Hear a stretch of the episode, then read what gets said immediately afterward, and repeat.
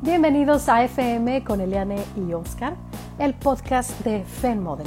Me da mucho gusto que nos acompañen y vamos a darle la bienvenida directa a mi amigo y compañero Oscar. Vamos a ir hasta México, que son las 9 de la noche y es domingo. Es correcto, Eliane, 9 de la noche. ¿Cómo estás? Primero que nada. Hola, amigo, ¿cómo estás? Hola, hola. Saludcita, ¿qué, ¿qué, vas a tomar hoy? Yo todavía estoy tomando un cafecito. Yo, yo igual, un cafecito descafeinado, porque si no, luego no duermo. Porque ah, pues mañana hay que chambear, pero salud. Saludcita, sí, ¿verdad? Estás en dominguito. Oye. Siempre traigo mi misma taza, pero es que es la que más me gusta. Yo tengo varias tazas y te iba a comentar eso. Esta es de la NASA, mira. Alguna vez fui a Houston, a la NASA, y la verdad es que cada que vayan de viaje a un lugar así bonito, que les deje como una memoria, esa impresión, fíjate que si compras una taza y después te tomas tu cafecito un día normal en tu casa, así, te puedes recordar esos momentos y dices, ay, qué padre, yo estuve ahí, ¿sabes? Claro, claro, padrísimo. Es una imagen así como bien interesante. Se me hace como un detalle padre y ahora lo hago cuando voy a un lugar donde me, me siento como que, ay, quiero llevarme una impresión de aquí y recordarla. Claro, aparte una taza es algo chiquito que te puedes llevar sin problemas en el avión o a donde quiera que vayas, ¿verdad? Yo tengo puras tazas de cuando era profesor. Entonces, ah. todas tienen motivos de cuando era profe. Esta, dice, por ejemplo, digo, se, ve al revés, pero dice, no le entiendo. ¿Quién te la dio? una, una alumnilla por ahí que pues echó el chascarrillo, ¿verdad? Y como les daba clases de física y matemáticas, pues seguramente alguien no entendía algo y pues bueno, se me hizo muy padre el detalle. Yo ya tiene muchos años esa taza y tengo otras por ahí que, que es como si tuvieran una impresión de un periódico que dice felicidades al mejor profesor del mundo y que bla, bla, bla, bla. Entonces, Ay, qué está padre. Etapa. Oye, Oscar, ¿eras maestro de, de, qué? De física y matemáticas, sí, durante siete años de mi vida fui, fui profesor, fui docente. Oye, las, los caminos de la vida, ¿verdad? Todas las, las cosas que uno hace para formarse. Exactamente. Ahora sí que hemos hecho de todo, incluido la docencia. Y la verdad es que es muy padre, es muy divertido me encantaba, para mí era, no era un trabajo, en realidad era, eh, me encantaba hacerlo y cuando te gusta hacer algo, pues no es Lo disfrutas. Lo, disfrutas, exactamente. Me encantaba, pues entonces, pues bueno, ya lo tuve que dejar por hacer otras cosas, pero bueno, ya después volveremos. pero es algo que se queda contigo, porque yo también he hecho trabajos que en realidad no han sido el objetivo, pero son parte del camino y te dejan como una impresión muy agradable, ¿no? De decir, bueno, yo en este trabajo aprendí a hacer esto en ese trabajo aprendí lo otro. Totalmente. Te formas una personalidad, ¿verdad? Todas las cosas, lo que hemos hablado casi siempre en estos podcasts, todas las cosas van forjando esa personalidad, ¿verdad? Y, y como tú bien lo dices, esos caminos diferentes te van haciendo que vayas forjando diferentes habilidades y esas todas las habilidades las puedes juntar finalmente y para lograr un objetivo. Entonces, en realidad, se agradece mucho estos, esos siete años que estuve yo como, como docente porque aprendí muchas cosas Aprendí mucho a lidiar con, con, la frustración, con jóvenes, sobre todo porque eran de secundaria, secundaria y prepa, ah. pero en secundaria que es cuando más terribles se vuelven, porque pues están con toda la hormona y están con, con todo el conflicto mental interno. Entonces, pues mira, eh, me encantó. Realmente fue una etapa que disfruté muchísimo. Oye, ¿no tenías alumnas que se enamoraban de ti? ¿Que te traían una manzana? Pues no, no nos dan manzanas, ¿verdad? Pero, pero no sé, probablemente alguna o qué sé yo. Yo recuerdo que en la secundaria alguna vez tuve un muchacho, un joven, ¿no? Que a lo mejor sería como de la edad que tú tuviste cuando fuiste maestro, que era joven y que era muy atractivo. Y me acuerdo que todas nosotras estábamos enamoradas del maestro. Era así, ¡ay, ahí viene el maestro a la clase! Todas sentaditas en primera fila nada más para ver. Claro. Y era un muchacho muy guapo, me imagino que él se avergonzaba, ¿no? Nosotros allá. Ah, Probablemente. ¿Sabes qué? Yo empecé a dar clases a los 21 años, 21 22 años, entonces pues estaba bien chamaco y luego le daba clases a, gente en prepa que pues ya están de 17, 18 ya para terminar. Entonces pues no hay una gran diferencia de edades. Entonces, pero estuvo muy padre. No me ha puedo sido difícil marcar el respeto, ¿verdad? Entre las fíjate que, fíjate que sí, eh, al principio sí se me hacía un poco complicado, pero siempre he sido muy reglas, muy, pues muy estricto, la verdad es que era un profesor demasiado estricto. Así con la regla, ¡pa! Pegando no, pues, casi, casi, casi, nada, no, pero, pero creo que fueron muy buenas experiencias y pues dejé una semillita en muchos que para ahí algunos todavía me, me dicen, gracias a ti estudié ingeniería. Y yo, wow, o sea, que te digan eso es como que impresionante. Ay, sí, me imagino. También tuviste muchos alumnos en FEMODEL y también muchos de ellos están muy agradecidos contigo por todo lo que les enseñaste. Sí, claro. Así es. Es, es, un, es muy satisfactorio dar clases, ¿verdad? enseñar, dar lo que a ti te gusta y dejarles esa semilla a las otras personas. Exactamente. Como la, semilla que nos dejó Diana en el podcast pasado. La verdad me gustó mucho la plática con ella, ¿no? Me dejó un sentimiento muy pleno. Sabes que yo también me sentí muy, muy, muy a gusto, muy tranquilo, eh, escucharla, y porque ¿sabes qué pasa? De repente uno los ve en la tele y los ve eh, en diferentes lugares y dices, wow, como que a lo mejor tienen una vida muy, pues muy diferente a lo que normalmente uno hace y te das cuenta que es uno más de nosotros que le echa ganas y que ha construido su, su vida eh, en base a puro esfuerzo. Y eso es lo que me dejó eh, una, una, una, satisfacción muy grande de, saber que en base al trabajo se logran las cosas. No te caen nada más porque sí. O sea, hay que chambearle. Y me gustó mucho. Claro que sí. Saludos a Edna, que se acaba de conectar. Saludos, Edna. A ver si te vemos pronto por acá. Sí, claro. La tuvimos en el como segundo episodio del podcast. Del, de la primera temporada, sí, claro. Ya la extrañamos. Quiero mencionar, hacer un, la mención de un eh, una colaboración que estamos haciendo con el restaurante Maíz aquí en ah, Sydney.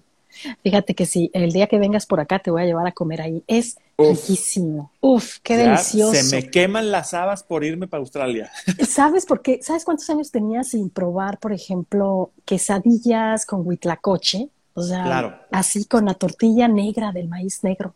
Como debe de ser. O sea, y, pero es que no, no, no puedes entender o comprender la sensación de comer la tortilla y que sepa así a, México, fue como, ah, casi quieres llorar ahí.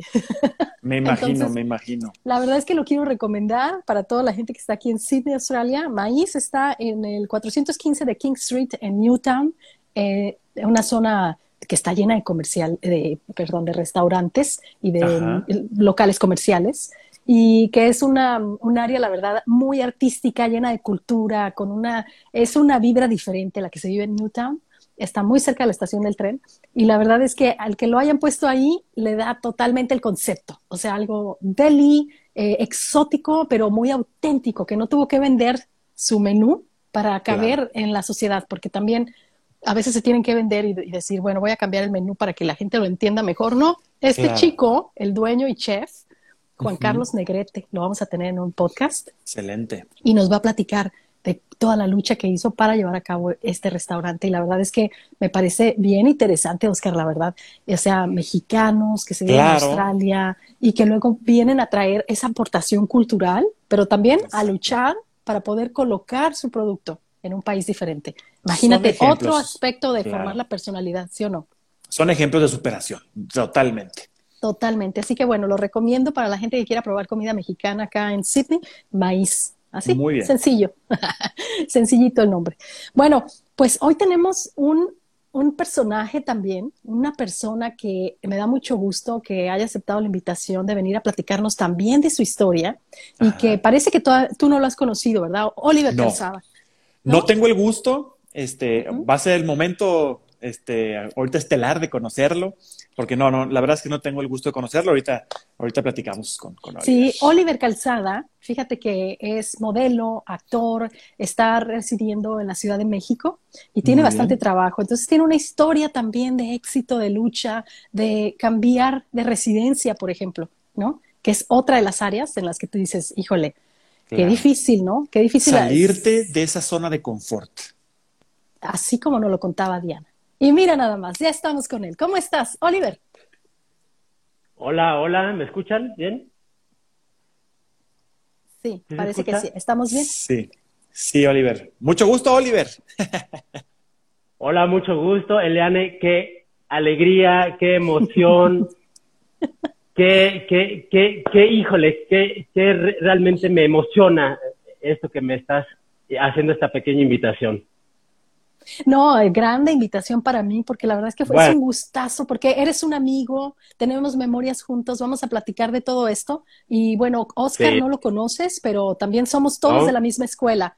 Es Oscar, tú y yo, salimos de la escuela de Daniel de la Hiera, estuvimos con Manuel Leija, anduvimos con todo esto del modelaje en San Luis Potosí. Antes que nada, queremos hacer un salud por los buenos amigos. Salud por los buenos amigos, por las experiencias. Bueno, pues. ¿Qué vas a tomar? Yo un poquito vino tinto, este, no encontré una copita rápido, pero bueno, pero con un vinito tinto.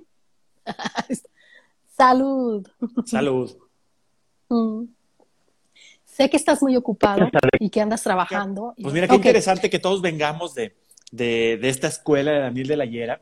Bien, pues todo, toda una tradición, ¿no? En, San Luis. Sí, y una personalidad que también tenemos en la lista para entrevistar, pero que, bueno, como es el director de cultura municipal en estos momentos, pues la verdad es que ha sido muy difícil este, organizar, ¿verdad? El, sí. Este. Es complicado porque tienen agendas bastante llenas de trabajo y bueno, tienen visitas aquí, visitas allá, andan por todos lados, entonces es un poquito complicado coincidir, pero eventualmente lo vamos a poder este, cuadrar entre todos los Sí, y este señor es una escuela en el mundo del modelaje y de la cultura ya en San Luis Potosí. Así que bueno, resulta que te voy a contar un poquito de Oliver en lo que se está conectando. Sí, sí, que, sí, claro. Bueno, él empezó en la escuela de Daniel de la Yera. Yo lo conocí cuando estábamos tomando por ahí un curso en los noventas, imagínate. Ajá. Y después, con el tiempo, eh, nos volvimos a encontrar con Manolo Leija, ya que en paz descanse. Manolo también estuvo haciendo bastante en el mundo del modelaje y bueno, Oliver estuvo con nosotros trabajando.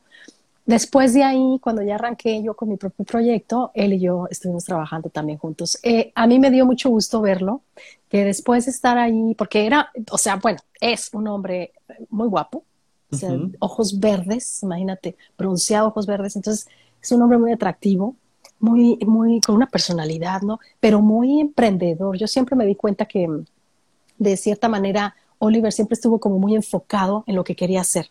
Y cuando nos, porque de repente ya sabes que la gente se te desaparece, ¿no? No sabes de ella por un tiempo. Y de repente estoy viendo la televisión y veo un comercial donde sale él, me quedé así de, wow.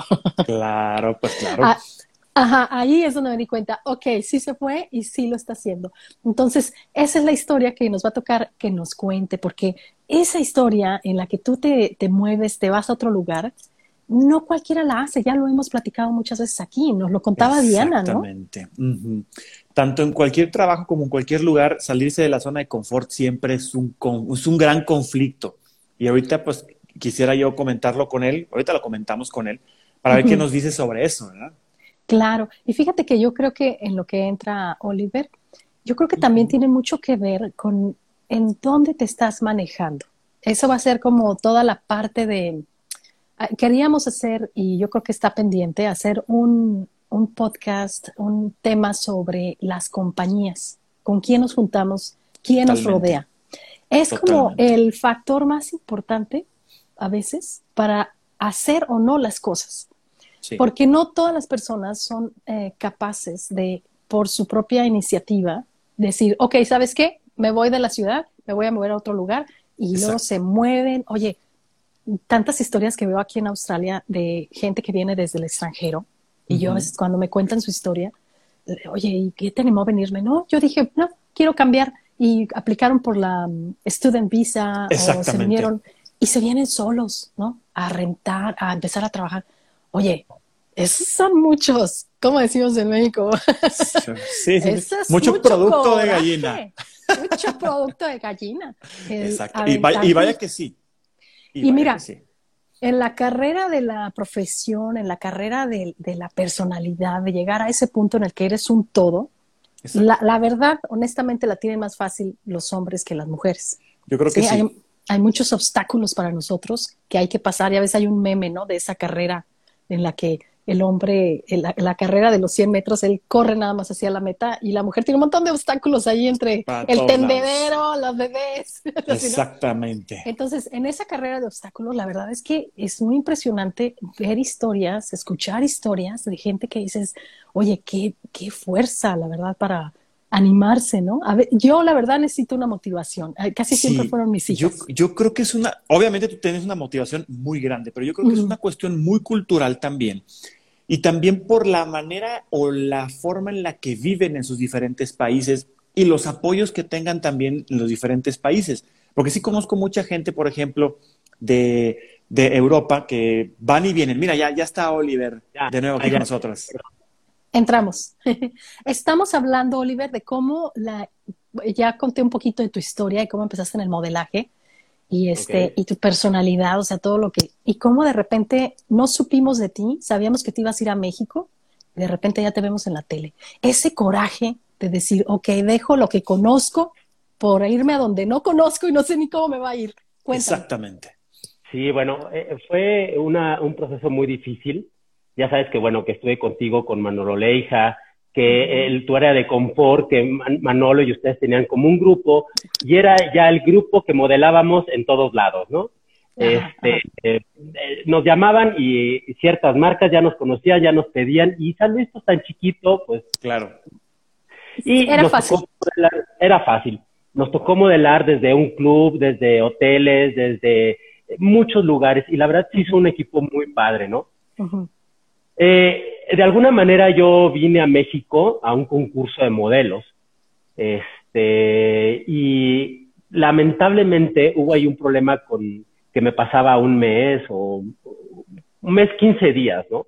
Que no era problema para nosotros, pero para ellos lo tomaron como, uff, te pasaste de la edad, ya no eres el modelo de cierta edad, ¿no? Claro. Y a dos días de la final me sacaron del, del concurso, ya estando en el hotel ya estando todo, o sea, ya estaba yo en la final de los días que habíamos participado de todo el, de todo el, de todo el país, yo estaba entre los 10 finalistas. Entonces, eh, pues me hablan y me dicen, oye, ¿sabes qué te pasa? Le digo, bueno, dame chance, o sea, me paso dos meses, no, no cambia nada o no varía nada. Y no, no me dieron la oportunidad. Me quedé ahí un tiempo, este, hice algunas cosillas, me regreso a San Luis. En San Luis hay un concurso de modelos, en el 98, que hija, este, y ahí me toca llegar a la final contra un gran rival, un amigo que se llama Luis García, que estuvimos yo en la, él y yo en la final. Lo conozco, sí. Ah, por escasos eh, puntitos le gané. Entonces logro ganar ese, ese, ese y sigo con la onda del modelaje y entro a, conducir un programa de televisión allá en el Canal 7. Oh. A la vez, a la vez, eh, yo no tenía idea de, la, de, lo que era conducir. Entré, me aventaron, hice el casting y me quedé. ya cuando entro a la televisor, me encanta todo lo que hay atrás. Me gusta todo lo que, todo lo que conlleva, ¿no? Y, y ahí, empieza, ahí empieza otra cosa y empiezo a hacer los programas en vivo. Y entonces empiezas a aprender porque no, no había en ese entonces escuelas de conducción, no, eh, nada. no había nada allá en San Luis. Entonces me empieza a gustar mucho, el programa empieza a tener éxito, va Televisa a San Luis a hacer un casting para hacer para entrar al CEA y Oliver lo hace. Claro. Y, Oliver se queda. Uy, ahí fue la puerta que necesitaba. Ahí fue la puerta, pero yo estaba muy bien. Yo estaba en la universidad. Yo estaba, tenía dos trabajos muy buenos. Este, y había, hubo algo ahí. Tenía una novia que, que realmente yo estaba muy enamorado de ella, ¿no? Pero ella fue la que me hizo, cuando ya me aceptaron en el CEA, fue la que me apoyó fue la que me dijo, Oliver, aviéntate, esta oportunidad. Yo le debo gran parte de todo esto. Voy a decir su nombre, se llama Paola. ella fue la que me impulsó a que yo me aventara a este gran sueño que ya tengo acá en México tantos años. Porque ella fue parte fundamental, porque yo le pedía consejos, me voy, no me, no, Oliver. Entonces sacrifiqué, yo creo, una relación perfecta por aventarme a la aventura. Eso, eso, eso, eso, híjole, lo puse en una balanza y, les cuento que sí me dolió mucho haberla dejado. Porque en aquel entonces todavía no usaban mails y me escribía unas cartas y veía sus lágrimas. Híjole. Ah. Pero eso es lo que me daba fuerza, eso es lo que me dio fuerza para, para estar aquí en México y para luchar. Sí, Oliver, porque yo me acuerdo, antes de, porque ya vamos a pasar a la etapa de México, pero es que yo me acuerdo que tú siempre fuiste un chico bien dedicado, con una perseverancia, con un propósito, muy trabajador desde bien joven. Éramos vecinos, casi vecinos, ¿te acuerdas? Sí, sí. estábamos a cuatro cuadritas. Sí, estábamos vecinos ahí, ¿no? Entonces era como, a mí, o sea, mucho, me causabas mucho respeto, ¿sabes? Lo que tú hacías, porque te veías muy dirigido, ¿no? Es la misma sensación que me dio como cuando conocí a Oscar, ¿no? O sea, son hombres bien dedicados, bien en lo que hacen. Y también a Oscar le pasó que la novia le dijo, órale, mijo, aviéntese, si no, ¿cuándo? También tuve unas que me dijeron que no.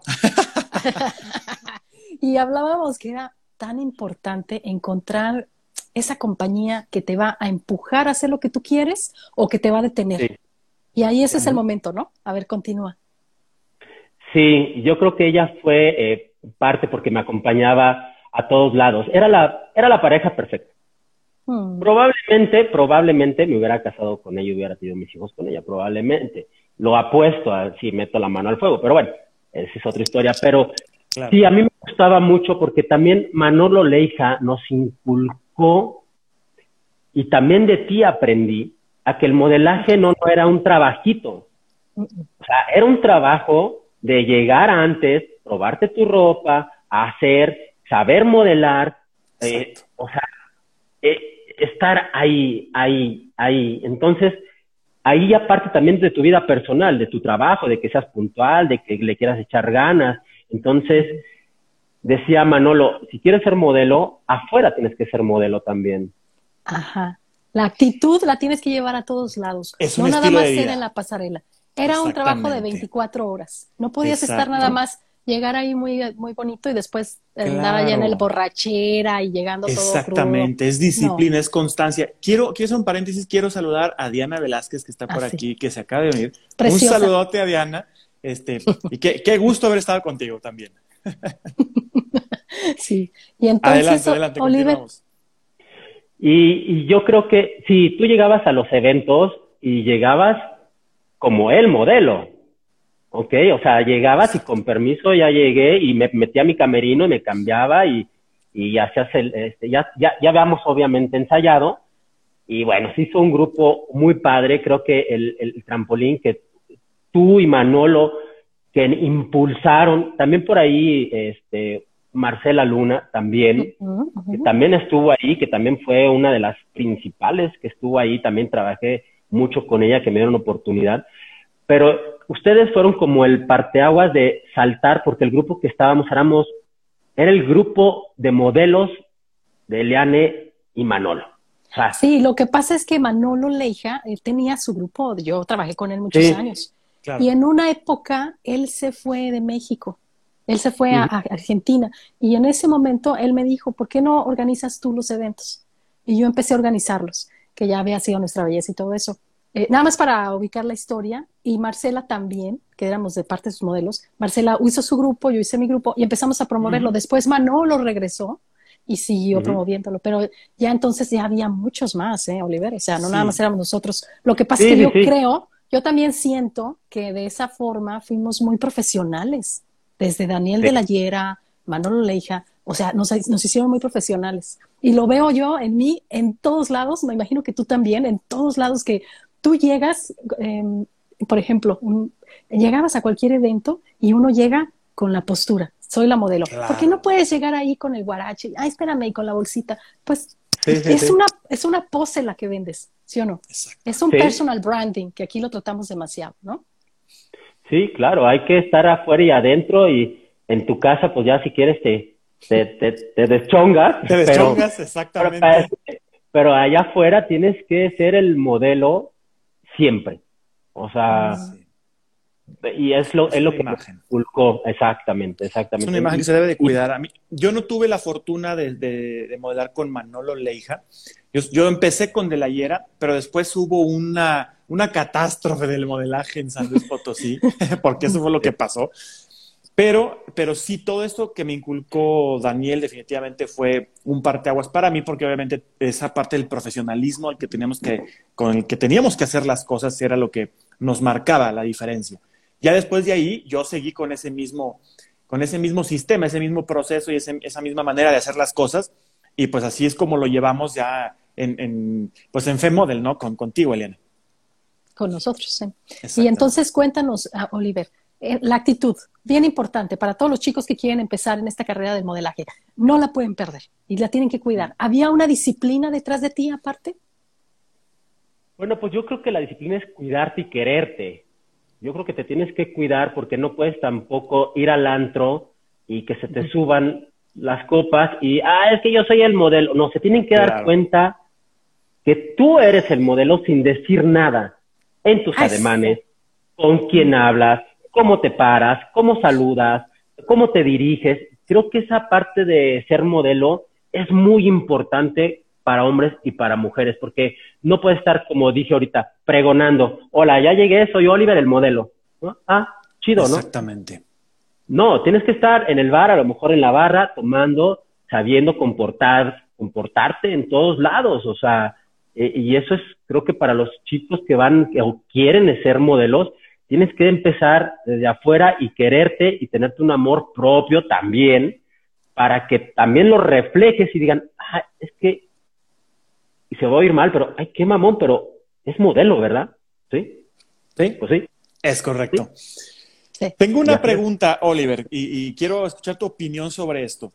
¿Cómo, ¿Cómo, lo ves tú desde, desde, tu punto de vista que has vivido, digamos, que, que, el sueño, que te saliste de tu zona de confort, que llegaste a, a México, donde está todo, en realidad?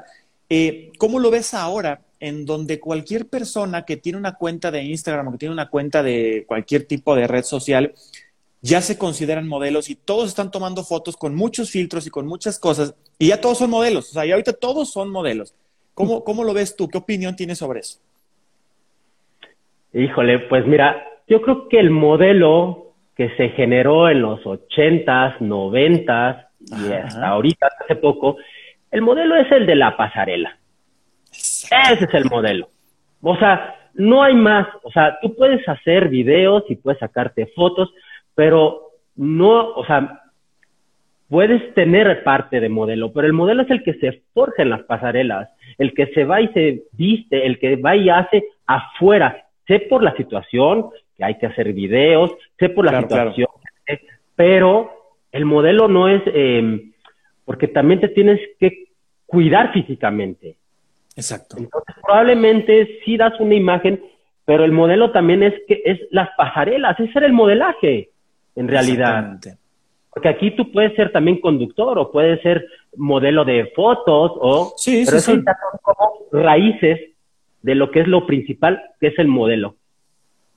Sí, yo, yo siempre he dicho, el que, el que vende en pasarela, pues es el, es el mejor, ¿no? Esa es, si ya le vendes en pasarela, ya, ya, ya la hiciste en todo lo demás. Pero el, el mero bueno es el de pasarela, definitivamente.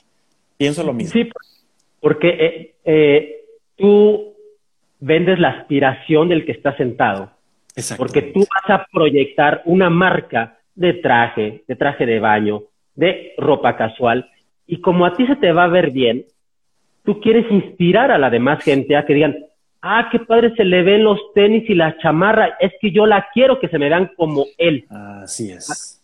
Y las mujeres, por ejemplo, hice muchos desfiles de traje de novia.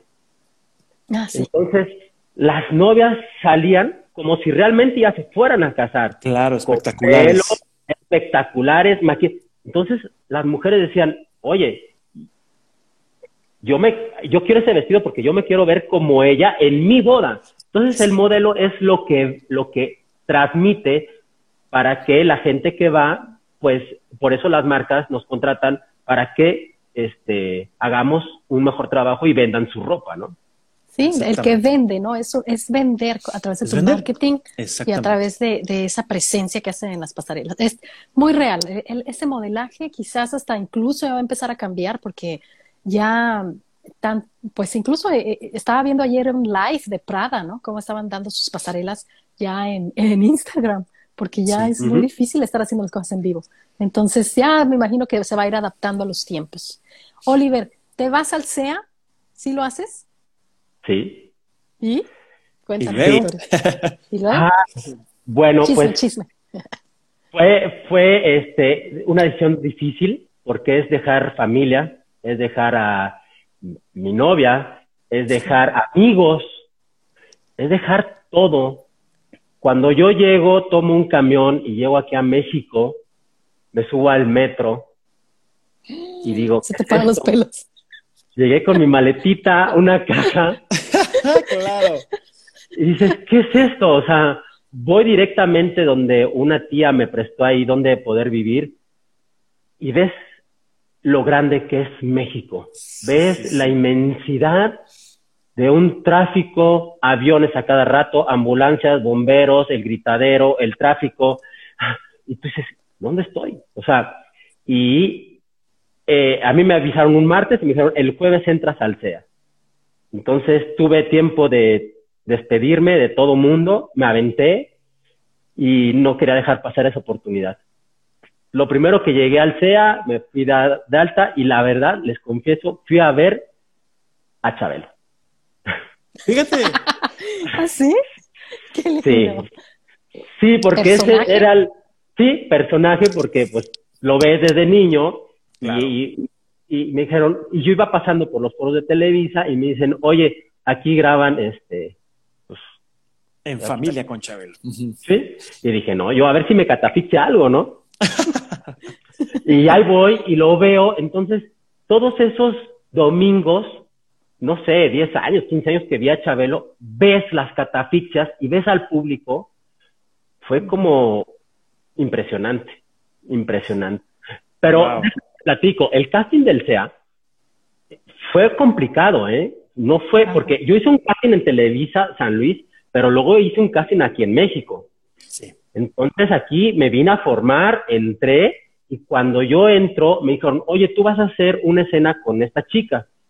Entonces, cuando yo entro, efectivamente estaban los jueces que te calificaban, estaba una pantalla gigante, y estaba desde Equipi Casados, Chabelo, el, señor Cobo, estaban todos viendo. Entonces, cuando yo voy a entrar, me dice la chava, oye, yo soy actriz, este, vamos a hacer esta escena, ¿tú eres actor? Y yo, santa madre, no, pues yo soy... Pues eso vengo, a aprender. Yo, soy modelo y soy de provincia, soy de Salí Potosí. este, dice, si no me sigues mis textos, me voy a dar la media vuelta y voy a hacer un monólogo. No. Sí, sí, sí, sí, sí, sí, sí. Entonces yo dije, ah, caray, no, pues, pues ya, número 24 y 25, ya iba Oliver, ¿no? Con la chava. La chava se presenta, no, que yo estudié en Bellas Artes, que no sé qué, que no sé qué. claro, claro. ah, gracias, le dice. Pasa, Oliver. Hola, ¿de dónde eres? No, hombre, pues yo soy de San Luis Potosí. Este, y empiezo, y me dicen, oye, cuéntanos una anécdota, ¿no? No, pues les empiezo a contar una anécdota, les empiezo a decir que si esto los tenía atacados de risa, ya no me hicieron el casting y me dijeron, ¿qué haces? ¿Va? No. Perfecto. Sí, sí, entonces. O, sea que tuviste, tuviste que pasar ese pequeño obstáculo de que no te diera miedo. Exacto. Sí, sí. Eh, fui, ya iba por todo. Ya iba por todo. Lo peor que te pueden decir es, híjole, pues muchas gracias. Muchas gracias. Este, bye, bye. Pero yo tenía el plan B, si me decían ya gracias, llevaba mi pluma para pedir autógrafos. Como buen provinciano. de alguna u otra pues manera ibas a salir ganón. Sí, no, sí. Pero aparte, el programa donde yo estaba de, conductor, eh, me prestaron una cámara para yo grabar y eh, de capturar algunas anécdotas que yo hice cuando vine al CEA, porque ellos me apoyaron muchísimo ah, para que yo viniera al, casting. y ah, luego mi productor, Armando Mitre, que fue un tipazo que le enseñé mucho. Ah, es este amigo mío también, trabajamos en ah, el juntos. Claro. Ah, Armando Mitre, es, él fue el que también me apoyó, no quería que me fuera. Este, y bueno, pues ya eh, eh, entro al CEA Televisa y este y la verdad, entrar al chat de Televisa para mí, cuando entras y ves los pasillos y ves y ves y ves, wow, ¿no? Entonces sí, fue impresionante. Y pero dejar todo, levantarte a las 7, tomar un camión, llegar, ir, este, entrar a las 8 de la mañana, salir a las 6 de la tarde, te olvidas de tu vida y empieza otro tipo de vida. Empiezas a aprender desde muy abajo y, Pero cuando sales a comer, estás comiendo con con todo mundo. Les voy a platicar una anécdota así rapidísimo. Estaba, cuando estaba en San Luis trabajaba yo en un hotel, un hotel que está en el centro, uno alto, alto, se llama Hotel Panorama. Claro, claro. Ah, ese hotel. Y yo, este, pues me pusieron ahí de diferentes eh, secciones, entonces me pusieron de bellboy. Yo trabajé todo, ¿eh? a mí no me da pena decirlo. Yo trabajé de bellboy, pero me tocó en la noche. Entonces el horario era de 11 a 7 de la mañana. Uf. Sí. Pesado, pesado. Pero Oliver le dice, oye, que una cerveza, oye, que no sé, ah, pues Oliver dijo, ah, no, pues aquí está mi negocio. Claro. Y bueno, allí, allí ah, tenía una lana ex. Un día me hablan a las 5 de la mañana, oye, ¿puedes venir por mi maleta? Sí, claro. Llego, abro, agarro la maleta y Diana Bracho. Le cargo la maleta a Diana Bracho. Una actriz, para todos los que no la conocen, una actriz mexicana muy famosa. Muy, pero muy famosa. Habían ido a hacer una obra de teatro, no recuerdo el nombre, y yo le cargo la maleta y en el, en el elevador, creo que está en el cuarto o quinto piso, y yo, wow, me dice, ay, oye, tú eres el bellboy. Sí, yo soy el bellboy oficial del Hotel Panorama, y que mire, traía mi gorrito y total la cosa, ¿no? Me dio 50 pesos de aquel entonces de propina, y me dijo, qué bonitos ojos tienes. Yo, ah, de, de usted se lo agradezco muchísimo paréntesis, paréntesis para los que no te ven, por si quieren venir al Instagram o para los que lo están viendo. Oliver tiene unos ojos verdes, pero verdes, verdes. No sé si se pueda ver a través de aquí, yo no te alcanzo a ver, pero sí, tiene unos ojos muy bonitos. Gracias, ¿Y luego? Y este, ella, bueno, ya pasa el tiempo y un día me la encuentro en Televisa. Está comiendo y le digo, hola. Se me queda viendo y me dice, yo te conozco. Luego, sí, ¿no te acuerdas que yo te cargué la maleta y fui bellboy del hotel? Ay, ¿cómo es el auto? Ya estoy aquí en Televisa. Ay, bienvenido, échale muchas ganas. Eso, eso, wow, ¿no? O sea, fue, lo, lo guardas como anécdota muy padre, eh, muy, pues que raro, ¿no? La anécdota. Pero la verdad eh, fue que, sabes que la veía, ¿y cómo vas? ¿Y cómo vas? Bien, bien, bien. Y tuve una no amistad, pero sí un, qué padre que estás aquí, un potosino, bla, bla, bla, ¿no? qué padre. Pero ¿sabes qué? No es raro, Oliver. Tienes personalidad y gracias a tu personalidad se acordaron de ti, porque cualquier otro a lo mejor hubiera pasado completamente desapercibido, pero al tener personalidad las cosas cambian. Exacto, sí, el que no pases nada más que dejes pasar una oportunidad así y conocer. Yo también, mm, de muchas maneras, todavía sigo a veces siendo muy, este, como que si veo a un artista y si se puede, yo sí me acerco y le digo algo de que, ay, me encanta tu trabajo. Y la gente, ay, no les digas que mira que qué naca, que no me importa. o sea, primero le tienes que dar eh, el honor a quien lo hace, ¿no? Y decirle, oye, gracias, felicidades, veo tu trabajo, hago, wow, me impresiona. Pero segundo, dices, uno nunca sabe, terminan contestándote, terminas estando ahí platicando con, o sea, una vez me pasó tener aquí enfrente a Natalie Portman y era así como que, ah, yo no voy a hacer una X en su vida, yo tengo que decirle algo. Claro, oye. Pues oye, qué padre. También, otra de las cosas que a mí me, me gustó mucho en San Luis es que hice también películas. Ah, ¿cuáles? ¿Cuáles? Noé Murayama fue que hizo películas allá en San Luis y se asoció con un tío, eh, eh, Luis Manuel Calzada, ¿te acuerdas de él?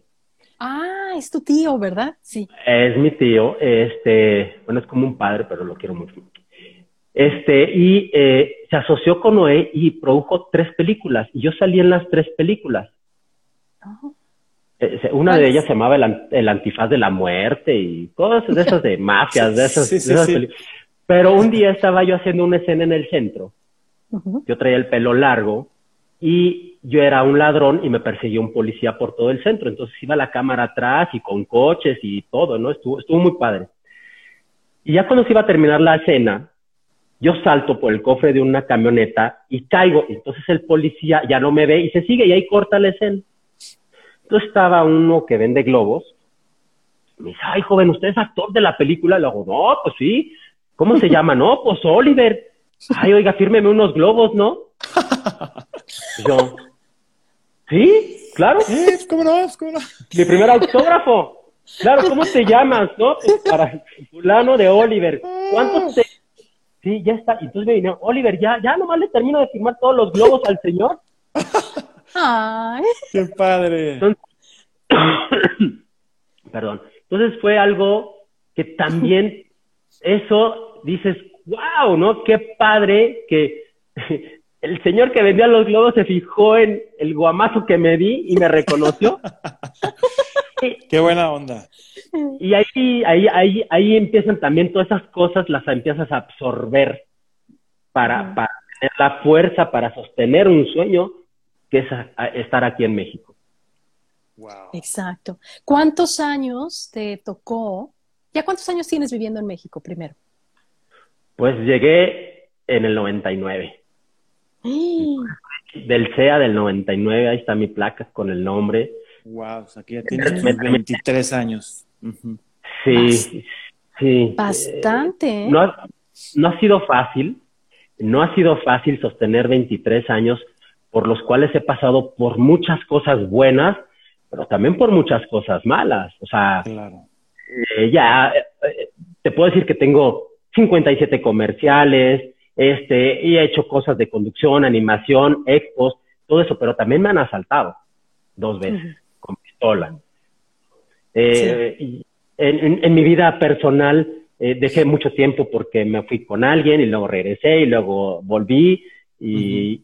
luego eh, me casé, tengo una hija, me separé, y la, pero la vida sigue, ¿no? En tu vida personal, ¿no?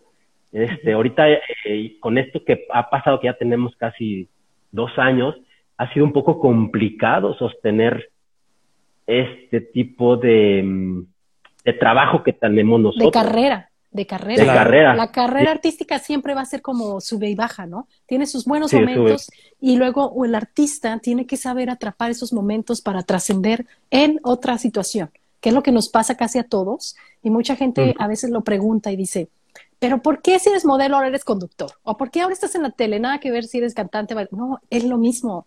Es, es el artista, ¿verdad? Y ahí es lo que, lo que persevera con los años, es el artista que había en ti. No importa si tu situación personal de repente te aleja, te acerca, que tiene uno hijos, que no los tiene, que pasan miles de cosas por la vida de uno. A veces te sientes mal y luego de repente otra vez te das tu levantón y otra vez Claro. te pones, te posicionas, ¿no? Me imagino que es así para ti. Sí, sí. Ahorita ya eh, tengo chance de regresar otra vez a Televisa. Por unas situaciones no pude, pero ya ahorita ya puedo. Voy a ver si en unos tres, cuatro meses ya puedo ir a empezar a hacer casting, puedo, ya que se baje un poquito todo esto, empezar otra vez a hacer casting, porque es a lo que vine aquí, al sueño de, de, de- de estar aquí, ¿no? Pero también como conductor, como modelo, como actor, no me ha ido mal. O sea, he hecho algunas cositas de conducción vía eh, de, de teléfono, este, pero realmente tienes que seguirte preparando, tomar cursos, este, tomar tips. Yo estuve trabajando casi tres años en un antro, que agarré muchas tablas ahí como animador en un, un lugar que se llamaba, eh, que era como solo para mujeres, vamos a ponerlo así. Yo era el. Ah. Uy, no. Yo- El éxito total Claro. Sí. para ti. Ahí eh, es difícil manejar a 160 mujeres gritando, eufóricas y presentando a los chicos para que pasen. Este, Y haciendo ahí. todas estas cosas, ¿verdad? Y Déjame show. decirte, hacer una pequeña pausa para saludar a toda la gente que se está metiendo en el chat. Y aquí hay una claro. persona que dice, eres un crack, Oliver. Dios te ama, mi hermano. Te dice por aquí Bormant. También eh, está Cristian Ravelo, también entró por aquí a saludarnos. Está Agua Amarga, acaba de entrar. Y bueno, toda la gente que está uniéndose, Diana, a Javiro, Dave Javier también está por acá, Ale Farce, Arlen, a todos ustedes muchas gracias, Christopher, Malek eh, y Alex Botón. Con trabajo se puedo leer los nombres claro. de sus Instagrams, pero muchas gracias por seguirnos y por escucharnos. A ver, continúa. sí, gracias. Y pues yo creo que esta carrera es muy padre. Yo creo que conoces mucha gente. Yo creo que siempre hay que estar agradecidos con, con las agencias, porque ahorita tengo eh, varias agencias que me consideran, pero también aparte de ser agencias, son amigos. Que a veces te preguntan, oye, ¿cómo estás? ¿Qué necesitas?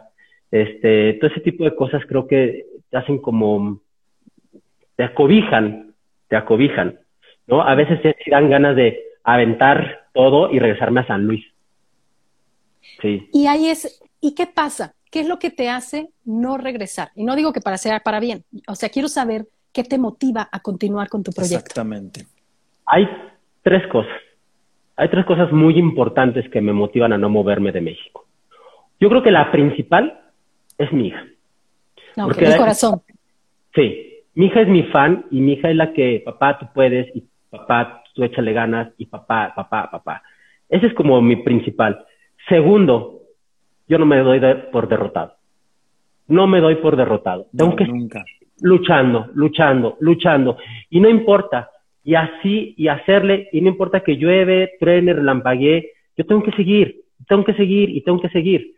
Y ahorita los castings no los hago del jovencito, ni el papá, ya los hago de...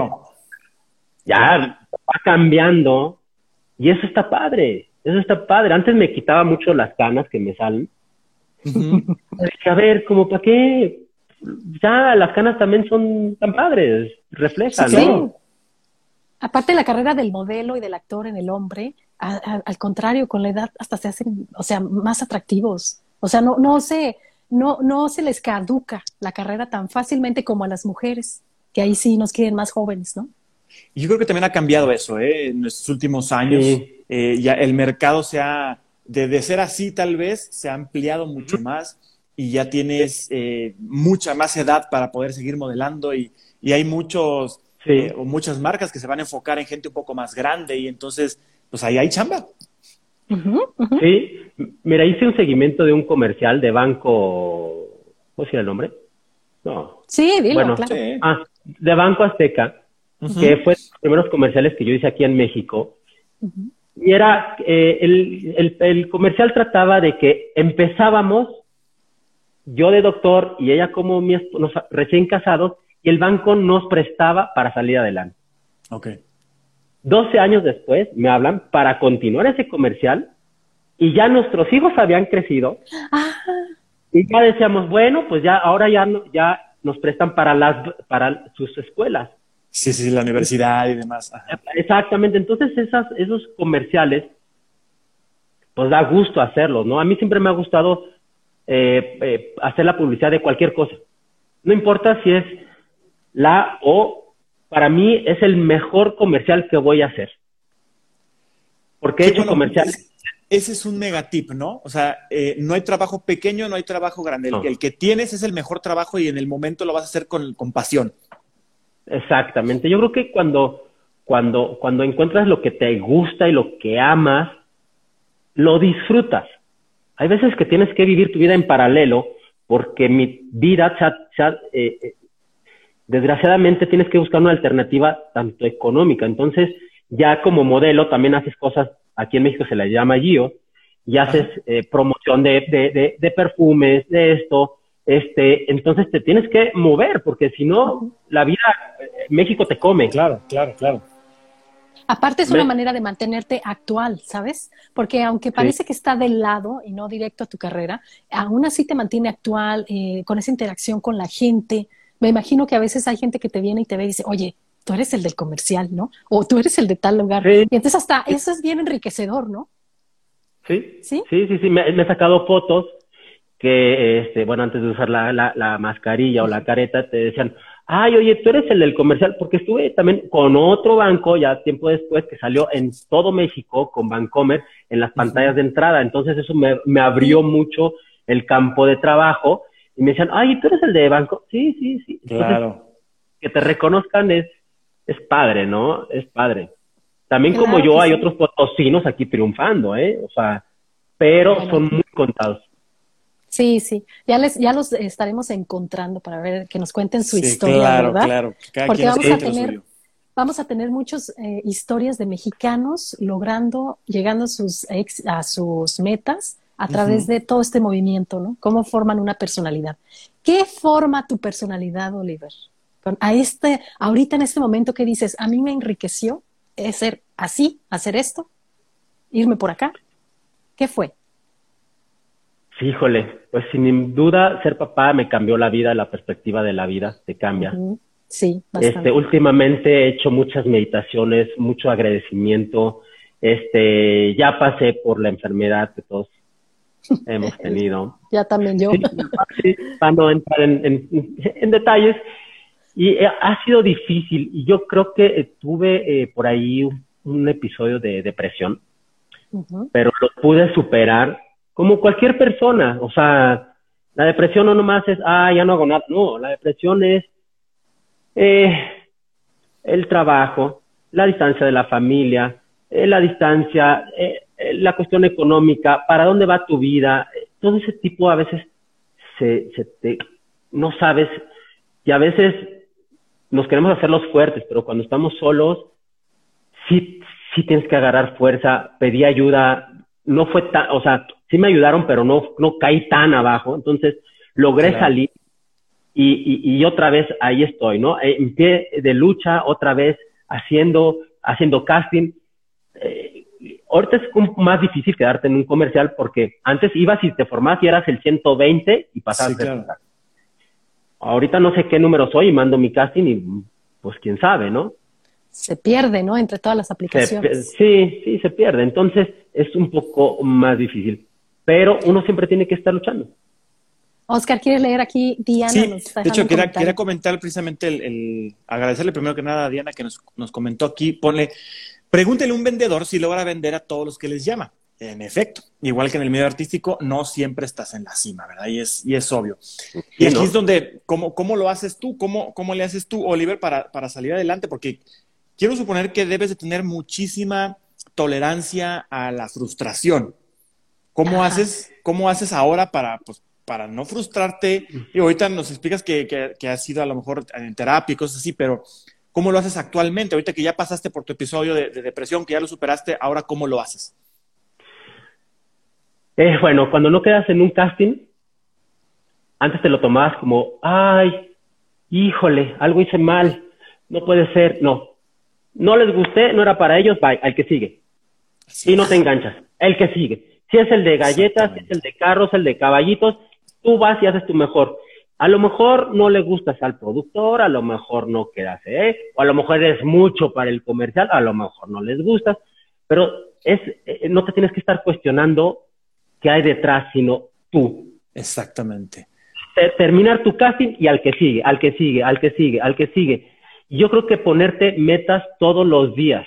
Hoy voy a hacer tres castings, mañana voy a hacer dos, mañana me voy a levantar temprano, ahorita me estoy levantando temprano a correr, estoy motivado, eh, o sea, y hacer tus castings, ¿no? Ya te compras tu cosa de, la luz y empiezas, entonces ya cuando dices, ah, tienes un callback, dices, ah, algo estoy haciendo bien. Algo estoy haciendo bien, exactamente. Algo estoy Entonces es, es, es motivarte y es el día a día, porque si tú dices, es que esta semana tengo cuatro castings, pues voy a hacer, no, haz todo lo que puedas hacer el día de hoy. Es lo que a mí me ha funcionado. Y lo que a mí también me ha funcionado es la meditación. Mucha meditación. En dar gracias. Muy bien. No te quedaste en ese casting, gracias, por algo no me quedé. No pasó, no le hace, no me quedé. Ya pasará otra cosa. Pero antes yo me lo tomaba muy a pecho.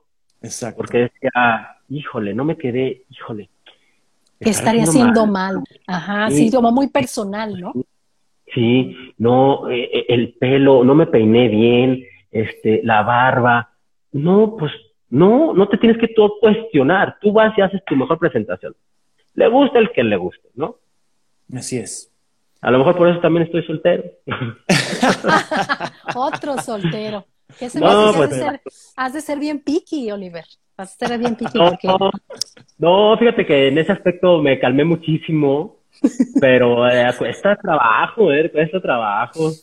Sí, sí, me imagino. Es más es trabajo, con la edad. Es, trabajo. Las, personas vienen más dañaditas, hay que empezar a Mientras más grande se hace uno, más piqui se vuelve uno. Y, más, dañaditos, pues, más dañaditos, llegan a uno. Si hacemos un paréntesis, no, te gusta, a mí por lo general, a mí me gustaría encontrar a alguien con quien disfrutar la vida. ¿no? Es eh, cada quien trae sus rollos, pero si no te entienden a ti, yo creo que compartir ya no es el, ah, es que le tengo que aguantar, no, si me gusta esto, se hace esto, se hace el otro, ah, ya, no hay ni príncipes azules, ni hay princesas azules, ni hay nada. Somos seres humanos, todos tenemos virtudes, defectos, este, ah, es que tú, no, o sea, yo creo que el amor puede llegar de diferentes formas. Lo que pasa es que a veces no estamos preparados o a veces andas en tus rollos y a veces te empareja alguien y no te das cuenta. Pero bueno, ahorita estoy como más abierto, ¿no? Pero bueno. Yo creo que, bueno, yo me acuerdo que tú eres escorpión, así que has de ser muy profundo en tus pensamientos, ¿verdad que sí? Pues, eras escorpión, ¿no? Eh, bueno, soy del 22 de octubre, Libra tirándole a escorpión, me toca la colita de escorpión. ¿Alguna vez, sí, porque alguna vez platicábamos de eso y yo también soy escorpiona, todos muy profundos en esas cuestiones, pero este, eras muy romántico. Yo me acuerdo, me acuerdo de una cosa contigo de cuando éramos, de que modelábamos juntos, ¿no? De que tú dijiste, ya fueron a ver la de El Titanic. ¿Te acuerdas? Sí, sí. ¿La viste? Muchísimas veces. ¿Cuántas veces la viste? Estás enamorado, ¿no? Lo que pasa es que eh, de la, eh, eh, esa película me gustó, bueno, toda la trama, pero... Sí, es bonita. ¿Cómo, cómo se, o sea, el, el enamoramiento que hubo ahí entre los dos personajes, ¿no? Fue un amor que, que tú lo ves y así te gustaría que fuera la vida real, que no hubiera una clase social, que no hubiera dones, que, que te aceptaran como eres, así, y que hubiera un clic, a lo mejor sin, con preguntas, pero no te, ah, oye tú, oye, no, oye, que no, que fue, entonces por eso me, me, me, y cada vez que puedo la veo, ¿eh? Sí, sí, era súper fan. Yo me acuerdo que decías, no, ya la fui a ver otra vez. Yo decía, oye, pero esa, esa, película es muy larga, ¿no? Ya te lo he dicho sí, Está bien larga. sí, está, no, sí, y, y, eso habla de tu pasión, eso habla de tu pasión. ¿no? También de la actuación, de todo, porque imagino que uh, valorabas un montón de cosas desde ese momento, ¿no? Desde ese momento ya te estabas haciendo el, el microchip aquí, programando. Yo creo que cuando, eh, desde muy chavo, bueno, eh, yo tuve ahí un, al casi a los 18 años, perdí a mi madre, entonces como que empecé a valorar muchas cosas y la vida te va dando azotones y entonces vas valorando muchas cosas y entonces ahorita te puedo decir que hay un crecimiento tanto espiritual como de quererme más a mí, pero también quiero más al prójimo. No me gusta que la gente sufra, no me gusta que la gente tenga problemas, no, no me gusta, no me, no me gusta, o sea, odio, eh, eh, el otro día, eh, a veces ando en camión, lo digo y no me da pena decirlo, vi a un tipo ahí llorando, estaba llorando porque se peleó con la novia, entonces, pero se le ve, o sea, las lágrimas de esas de... dolor. De cuate. Y me senté y le digo, oye, ¿estás bien? Se me queda viendo, sin de, sin de, no, pues es que me enojé con mi novia. Le hago, no, güey, ánimo, mira, y bla, bla, bla. El tipo, a los 20 minutos de estar platicando, me dijo, ¿sabes qué? Gracias, porque mi papá no me hubiera dado un consejo así. No sé, no le pregunté, se bajó, y a lo mejor pude hacer algo por alguien así, pero se fue ya sin derramar una lágrima. Entonces, esas cosas me quedan como satisfacción, porque somos, me ha vuelto más humano. O sea, antes no es que no fuera tan humano, pero vuelve a ser, serte más humano, sientes el dolor ajeno. Cuando sientes el dolor ajeno, tratas de ayudar y tratas de ser un mejor amigo, tratas de ser un mejor hermano. Tengo errores, sí tengo muchos errores. Los tuve como marido, los tuve como hermano, los tuve como hijo, pero trato de enmendarlos y trato de ser mejor en todo lo que puedo el día a día, ¿no? No quiero ser, ay, es que no, no, pero Todo, qué, bonito, qué bonito mensaje y es totalmente el punto de esta conversación y además es como me dejas que eres la misma esencia, Oliver, no has cambiado, la misma esencia, la experiencia, pero te hace más fuerte, ¿no? Me encanta encontrarte en este momento así como estás, amigo, de verdad, me, te veo y las cosas que haces y todo, digo, qué padre, qué fregón se siente cuando la gente sigue haciendo lo que le gusta, se ha conocido a sí mismo, ha pasado por estas dificultades, y sí es cierto, entre mejor te conoces, entre mejor te descubres a ti mismo, más te conectas con los demás. Exactamente. Exactamente. Sí, sí, sí. Y ya eh, esa parte de conocimiento propio es tus gustos, qué no te gusta, qué sí, todo ese tipo de cosas. Entonces creo que eso lo vas transmitiendo. Por eso a veces eh, cuando subes esos pequeños niveles, quieres encontrar a alguien igual. Está difícil. Alguien que comparta, que comparta un atardecer, alguien que te diga, oye, ¿estás bien? Ah, qué bueno, échale ganas. ¿No? O, ay, no, no me gustan tus tenis. O sea, ¿no? O sea, como que es, es muy diferente. Entonces, sí aprendes muchas cosas aquí en México a la mala, a la mala, a la mala. O a veces muchas cosas a la buena, pero la verdad México es un lugar hermoso. A mí me encanta mi ciudad. Tienes museos, tienes teatro, tienes zoológico. Estaba el zoológico, pero bueno, eh, eh, tienes una, tengo muchos buenos amigos. Tengo, no sé, 10 amigos buenos. Pero en San Luis tengo 100. Ajá. Entonces, eh, hace poquito fui eh, ahí por una cuestión de salud de alguien que, eh, para no entrar en detalles, y no pude ver a mucha gente. Yo espero ir pronto, pero me gustaría ir a platicar con todos, darles un abrazo, porque cada uno de ellos, en algún foto que subía de un comercial, me decía, felicidades. Amigo, felicidades. Qué bueno, oye, qué padre. Y ese es darle un abrazo o un porque me hizo sentir importante en ese momento que yo lo grabé, como reconociendo un pequeño trabajo que yo hice, ¿no? Muy bien. Pues ya tienes un amigo más en San Luis. gracias, gracias. y, aquí tienes como siempre tu amiga en Australia. No, yo, yo lo sé, yo lo sé, yo lo sé. Muchísimas gracias. Muchísimas gracias. Sí, la verdad es, es muy padre contar con eh, que me dieron la oportunidad de, de conocer. Es mi primera entrevista, es mi primera parte que cuento y me siento muy emocionado, muy contento, porque es una satisfacción estar ya tanto tiempo aquí, los logros y también los descalabros.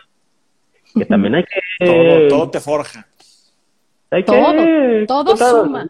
Como dicen, todo suma, ¿no? Aquí dice Maula Musa, saludos a Oliver e invitados, dice. Muy bien. Saludos. Saludos a todos tus seguidores, a toda la gente que te ha estado dando like. Déjenme decirles que este live también se va a hacer un podcast. Así que lo van a poder escuchar muy pronto. Eh, síganos en esta cuenta de Instagram si quieren, en FenModel, o simplemente escuchen el podcast FM con Eliane y Oscar en cualquier plataforma. Así que vas a tener tu propio podcast, Oliver. Ah, claro que nos interesaría, nos interesaría saber más de tus proyectos y de otras cosas que tengas que decirnos en un futuro, por favor. Claro que sí, yo encantado el día que ustedes quieran, este, yo me conecto, estoy este, muy agradecido y contarles muchas, muchas anécdotas que han pasado aquí durante eh, mi estancia aquí en México que no me voy hasta que se acaba, ¿no? Hasta que ya no de más es, cuando ya me voy a retirar, porque no, no, es muy fácil aventar la toalla y en, las, en los peores momentos renunciar a todo y regresar. Sí, sí, eso es cierto. ¿Por qué? Yo vivo aquí en México, pero cuando vas a San Luis, el tiempo pasa, entonces cuando te, me fui, mi amigo apenas iba a casar, ahorita ya sus hijos tienen veintitantos años, o ya se casó, entonces tú volteas y dices, ay, ¿en qué tiempo? ¿Sabes? ¿En qué momento? ¿En qué momento? ¿En qué momento? Entonces, ahora que fui a San Luis también lo vi cambiadísimo, grandísimo, la gente lindísima, este, desde el taxista que me llevó, este, la verdad, me encanta San Luis, es una ciudad encantadora. recomiendo que los que están escuchando por ahí, que vayan y visiten San Luis. Claro. San Luis Potosí. Sí, es una ciudad muy hermosa, con mucha cultura, ¿verdad? Y muy bonita, pero sí, me pasa igual cada que regreso a, a, visitar, es como que regresar al pasado. ¡Ay, Dios! Y, luego ver a todo el mundo ya, ya le pasaron un montón de cosas, ¿no? Igual que a uno, igual que a uno ya le pasaron muchas cosas en donde vive, ¿no? Sí, Oye, sí, Diana Velázquez, que estuvimos en un podcast eh, uno antes que tú, este, dice, Oliver, gracias por compartir. Mira, ahí tienes otra amiga en la Ciudad de México, actriz también, este, ex nuestra belleza. Muy guapa, creo que es soltera. Oye, Oscar, aquí vamos a estar haciendo. aquí andamos haciendo promoción. Acá andamos haciendo promoción de los solteros guapos. Hola, ¿qué tal? Mi nombre es Oliver, mexicano 83. Ah. Llámame, contáctame.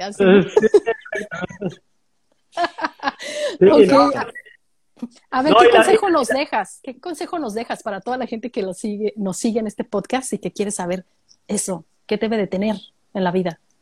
Bueno, pues primero, eh, siempre aviéntate. Siempre aviéntate. Hay veces que las cosas te van a salir bien, hay veces que las cosas te van a salir mal. Pero nunca te quedes con la duda de lo que vaya a pasar. Creo yo. O sea, yo en lo personal, yo te puedo decir que me tenía que haber venido aquí a México cinco años o dos años, haberme graduado del CEA, haber aprendido y haberme regresado al canal. Ah. Por ahí creo que mm, ahí hubiera sido, pero me encantó México. Me enamoró México. Entonces, yo, si te vas a aventar, aviéntate. Creo que esta carrera es difícil, es muy padre, tiene muchas cosas muy lindas, pero hagas lo que hagas en la vida, o sea, nunca, uno nunca sabe cuánto tiempo va a vivir, ¿no? es. es como la niña que te gusta de la secundaria. Primero y segundo de secundaria, te gustó, te gustó, te gustó y siempre te le quisiste acercar. Y ya cuando te le quisiste acercar, resulta que ya no fue a tercero, la cambiaron a la escuela de a 20 cuadras y te quedaste con las ganas de decirle que era la niña que te gustaba. Exactamente. A lo mejor Exactamente no se hubiera quedado ahí, pero a lo mejor le hubieras bajado el teléfono y hubiera salido con ella. Fíjate que yo me quedo con eso, Oliver. No te quedes con las ganas de nada. O sea, tienes que intentarlo. Te salga bien, te salga mal, pero hay que intentarlo. Es como los castings. Vas, lo haces. ¿no? Exactamente. Te quedas. aquí teníamos un dicho entre actores y modelos. Tienes que hacer más de 30 castings para quedarte en uno. Claro, Sí, sí. Y aplica básicamente a todo, porque, por ejemplo, hasta para pedir trabajo, tienes que aplicar como a 30 trabajos para que alguno te diga que sí. ¿Sí o no? Sí, claro, sí, claro, claro. Ah, para vender un producto, eh, ¿cómo haces, Oscar, cuando vendes un producto? No, no, pues, no te lo compran todos. De ninguna manera. Hay un, hay un porcentaje que es, muy común, que es el 80-20. O sea, de, de 80 llamadas que vas a hacer, de 20 te van a, vas a sacar algo de información, ¿verdad? Y, más o menos así es la, estadística. No sé cómo los castings si también se maneja igual, como un 80-20, pero en las ventas así es. Castings en 0, 81. 81, pero yo creo que también el apoyo, yo últimamente he tenido mucho apoyo de, eh, no de toda mi familia, pero de algunos como mi hermana, que ha sido parte fundamental. Mi hermana... Tú y tu hermana, ¿verdad? Nada más. Sí, sí, exactamente. me acuerdo de ella. Saludos a tu hermana. Sí, mi hermana Uri, seguramente nos está viendo. Este, es, es, es, es, el apoyo moral, es el apoyo de la llamada, es el apoyo que te hace también quedarte aquí, ¿no? Y también a veces me hablan algunos amigos que quedaron en San Luis, como Mauricio que se conectó, que también a cada rato, oye, y échale ganas. Y, eh, son, son, a lo mejor no los ves en mucho tiempo, pero esa llamada que te llega temprano es el que te impulsa a, a hacer la diferencia del día. Exactamente. Todos los días hay que hacer una diferencia, todos los días. Y decían, si te vas a levantar es para que cambies, no para levantarte todos los días a las 7, no, 40 y, ay, pues otros 10 minutos. No, es para levantarte un día, un, por lo menos un segundo antes un día 7.30, un otro 7.29 y empezarte a poner retos hasta que llegues a las 7 de la mañana y ahora sí más temprano para que te rinda. Porque aquí en México sales tarde y llegas tarde. Se te fue el día. Y la ciudad te come. Ese es un gran reconocimiento para ti, Oliver, que hiciste un movimiento muy audaz a la Ciudad de México. La Ciudad de México, para la gente que ya lo sabe, el tamaño de monstruo que es, para los que no, pues es la ciudad más grande del mundo. O sea, para que entras, o sea, entras, eh, me acuerdo que cuando iba a visitar a mi familia también allá en la Ciudad de México, en el bus, como le dicen, el camión para entrar a la ciudad, dos horas hasta que llegara a la central, ¿no? Dos horas así para entrar a la ciudad. O sea, o, o si no, para trasladarte de un lugar a otro, cuatro horas. O sea, y si agarras el metro, siempre viene lleno todo. O sea, yo digo, de veras, mis respetos para la gente de la Ciudad de México, es la gente más civilizada del mundo. Y cuando llegan aquí a Australia, Australia no, hombre, la gente mm. que se la comen, o sea, se mueven de aquí para allá, viven por acá, por allá, no, no pasa nada. En cambio, hay gente que viene de ciudades chiquitas que todo lo hacen a cinco minutos, que se asustan un montón luego con una ciudad así. Imagínate, entonces ya cuando vienes de la Ciudad de México, puedes vivir en, cualquier ciudad del mundo. y te las vas a comer así. Un día saliendo del CEA me fui a hacer uno de los primeros castings que hice de comerciales. Salí porque salimos temprano y me fui, ¿no? Entré, entré ahí a una agencia y me empezaron a mandar unos castings. Se los mandaban antes por Viper. Mm. Entonces, casting no, en la, en la Condesa. Yo estaba en San Ángel. El camión que tomaba de San Ángel a llegar a la Condesa, en aquel entonces, en el 2000, hacía casi tres horas. Oh, sí, sí, Y aparte, lleno, o sea, ibas así, Aplazado. una cuadra. Sí, hombre. Entonces, a veces que iba al casi y me dormía. Ah, ¿qué pasó? Una hora. Ay, todavía no llegó. Ah, bueno. Y todavía llegar a hacer el casting. Ahorita ya es un poco más rápido, ¿no? Ya, ya hay más, ya se modernizó bastante México. Claro. Pero, eh, eh, eh, sí, aparte, también sabes que hay que luchar mucho aquí, que hay mucha competencia. Sí, allá en, en, la Ciudad de México todos hablan más de dos idiomas, tienen no sé cuántas carreras, han hecho un montón de cosas. O sea, no es tan sencillo llegar y competir allá.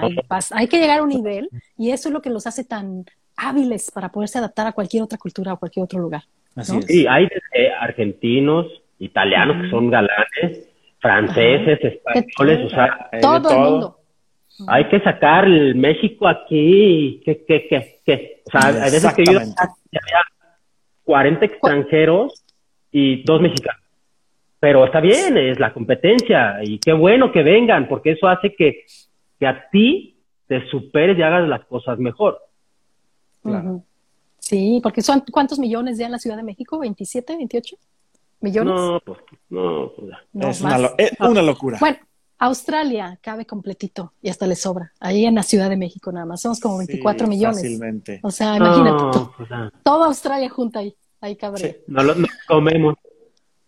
Así fácil, por eso te digo, o sea, nada más, es, la gente de la Ciudad de México tiene un espíritu de lucha muy grande y siempre están tan preparados para muchas cosas, tienen tantas cosas que disfrutar de la ciudad que obviamente te han forjado muy fuerte, Oliver, y pues me da muchísimo gusto que a pesar de todas esas dificultades, ya me imagino esa carrera tan larga, de, de, vaivenes, como dicen, ¿no? Pues lo has logrado nos da mucho gusto, ¿verdad, Oscar? Tenerlo Ahí va, así es. Encantados de, entrevistarte, encantados de estar aquí contigo, de conocerte, obviamente. Ya sabes, que tienes un amigo más y tienes aquí tu casa. Y pues eh, me quedo con, con, ese ímpetu de salir adelante a pesar de, de, cualquier obstáculo, hay que salir adelante. Claro que sí. Eh, muchas gracias, Oliver, por habernos acompañado desde la Ciudad de México. ¿Nueve, diez de la noche ya? Son diez, nueve, diez 10, 15 por ahí de la noche. 10, 15 de la noche, exactamente. 10, 14 ya se va a ser 10, 15. pues me dio mucho gusto. Gracias, te los agradezco a los dos. Me hicieron revivir momentos padrísimos de, pues, del modelaje que, donde empecé, qué hice, todo lo que hice y esos pequeños logros que he tenido y tanto tropiezos, pero se los agradezco a ustedes. Encantado de haber estado aquí. Gracias, Eliane, gracias. Gracias a los dos, gracias, se los agradezco. Para mí, es para mí gratificante eh, esta linda entrevista y este, espero que los consejos que yo les pude, pude haber dado les sirva a la gente para que venga y luche y haga y luche por sus sueños y que nunca te des por derrotado, ¿no? Seguro que sí. Claro que sí. Cualquier cosa vamos a dejar en la descripción el Instagram de Oliver para que lo sigan también, le comenten, le manden mensajitos. Y pues muchísimas gracias, te agradecemos, Oliver. A todos ustedes que nos escucharon o nos ven a través de las diferentes plataformas, recuerden que siempre dejo en, el, en la descripción el link para que nos sigan por diferentes lugares que andamos, ¿verdad, Oscar? Hasta luego. Adiós, México. Adiós, Australia. Gracias. Saludos. bye.